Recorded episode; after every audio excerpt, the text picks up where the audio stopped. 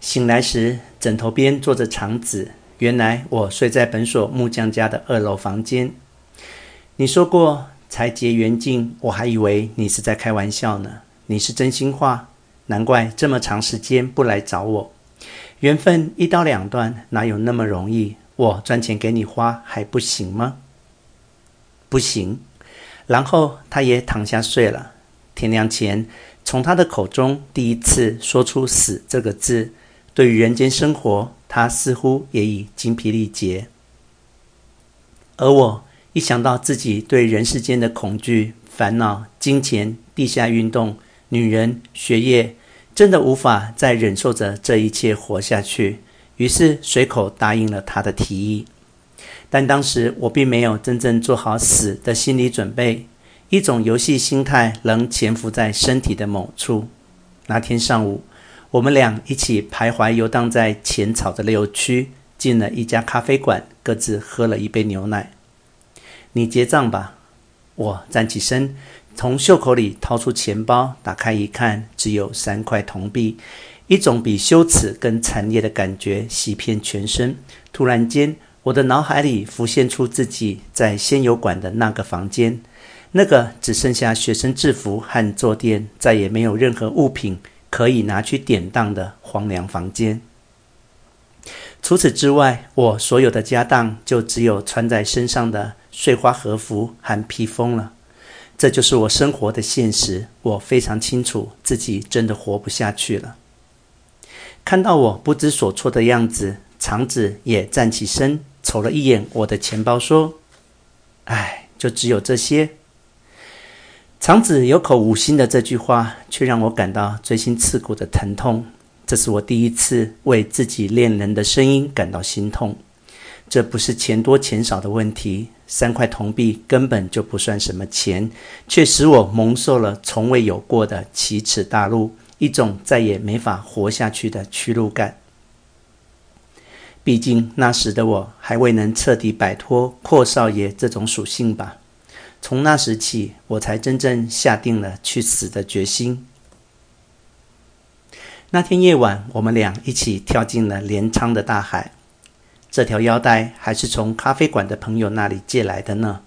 他边说边解下腰带，叠放在岩石上。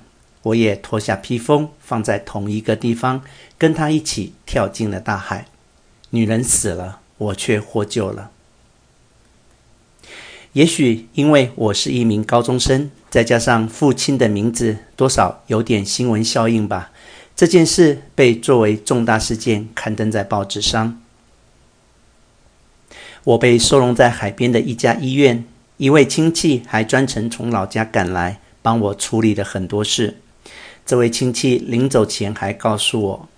老家的父亲和家人对此事都非常生气，说不定会就此与我断绝关系。可是比起他转告的这些，死去的长子更让我想念，每天啜泣着以泪洗脸，因为在我迄今认识的所有人中，我只喜欢那个穷酸的长子。房东的女儿给我写来了一封由五十首短歌构成的长信。每首短歌的首句全是反复重复的“为我活着吧”这样奇怪的句式。护士们笑容可掬，到我的病房里来玩，有的甚至总是在紧紧握着我的手之后才离去。医院查出我的左肺上有毛病，这对我来说倒是好消息。不久，我被员警以协助自杀罪从医院带到了警察局。在那里，员警把我当作病人对待，关押在特别看守室里。深夜，在特别看守室隔壁的值班室里，一位值夜班的老员警悄悄打开房门。喂，他冲我说道：“冷不冷？到这里暖和暖和。”我假装无精打采的走进值班室，坐在椅子上，围着火取暖。你还在那想死去的女人吧？是的，我故意用小的几乎听不清楚的声音回答道：“这也是人之常情吗？”他渐渐拉开架势。你第一次跟女人发生关系是在哪儿？这位员警像法官一样装模作样地询问我。他当我是个小孩，摆出一份审讯主任的派头，在无聊的秋夜，企图想从我的口中套出猥琐的桃色新闻。我很快觉察到了这一点，尽力地忍住了笑。对于远警的这种非正式审讯，我知道自己就算拒绝回答也无所谓。但为了给漫长的秋夜增添一点乐趣，我始终表现出一脸诚意。就像深信这位远警是真正的审讯主任，刑法的轻重判决全取决于他的一念之间。我回应了一些适当的陈述，以满足他那颗好奇的淫心。嗯，这样我就大致明白了。如果你诚实回答的话，我会酌情从宽处理。谢谢，还请你多关照。真是出神入化的演技。